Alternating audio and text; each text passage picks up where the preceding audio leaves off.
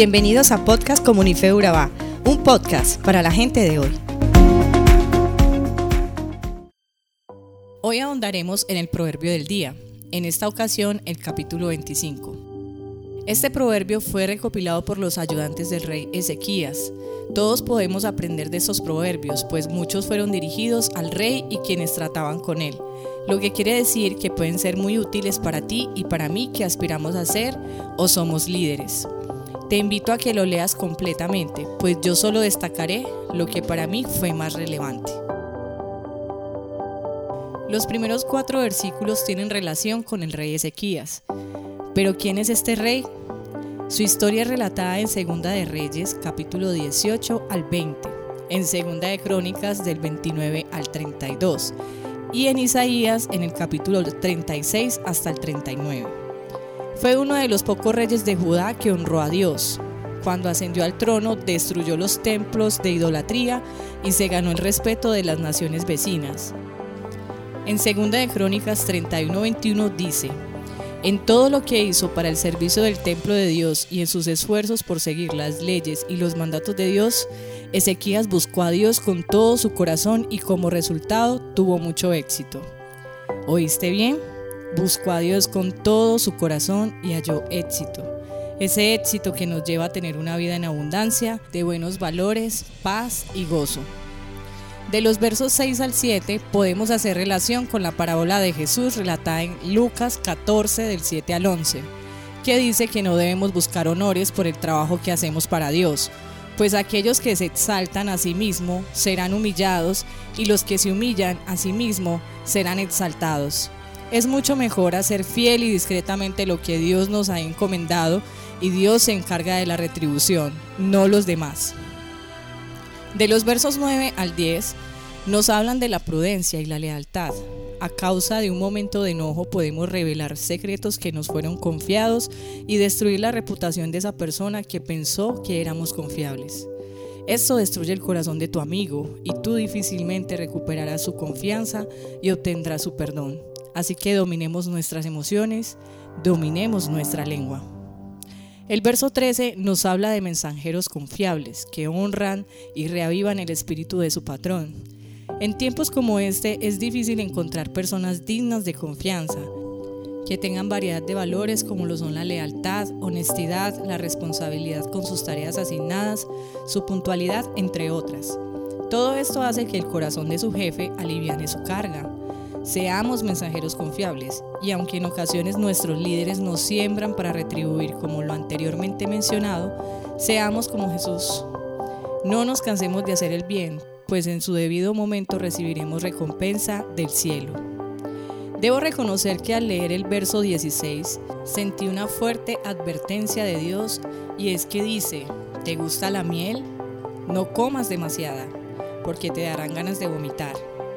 ¿Acaso la miel no es como el pecado, que se ve y sabe dulce, pero de tanto sumergirnos en él podemos indigestar nuestra alma y nuestro espíritu y terminaremos enfermos literalmente? El pecado es dulce, pero nos llevará al fracaso y a vivir una vida separada del amor de Dios. El verso 18 nos enseña a que nuevamente nuestra lengua esté quieta.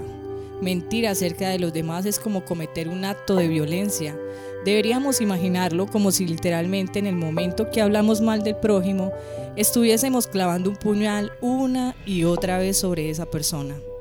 Tal vez de esta manera nos mantendremos callados. El verso 21 nos enseña acerca de un carácter maduro, servir, amar y perdonar a quienes nos hacen daño y Jesús lo cita en Mateo 5:44. Nos enseña a orar por quienes nos dañan, cuando tenemos la capacidad de devolver bien por mal, reconocemos que Dios es quien hace justicia y salda todas las cuentas.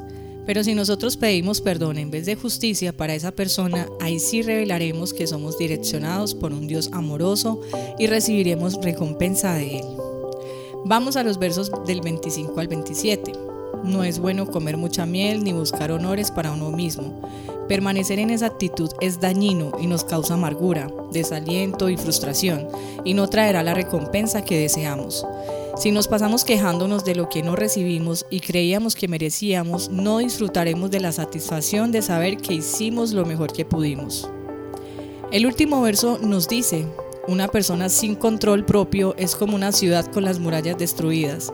Las murallas representan blindaje, protección y aunque limitaban la libertad de sus habitantes, les generaba confianza y alegría de saber que contaban con esa protección, pues no estaban vulnerables a los enemigos. El control propio ciertamente nos limita, pero es necesario tenerlo. Una vida descontrolada es vulnerable a los ataques del enemigo. Entonces, el dominio propio es la muralla ergida para defendernos no solo del enemigo, sino de nosotros mismos, que continuamente somos gobernados por emociones y decisiones sin fundamentos.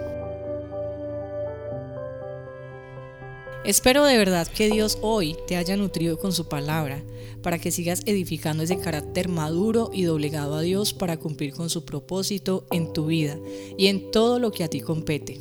Bendiciones y mucho éxito.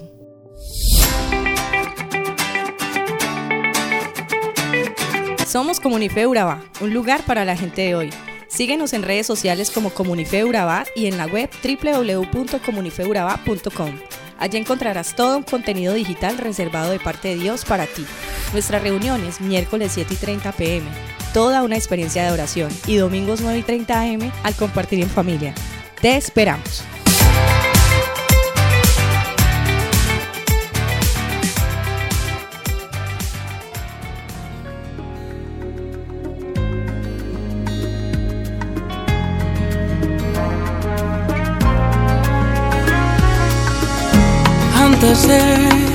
Pedirte y hablar de mil cosas y de mil líos.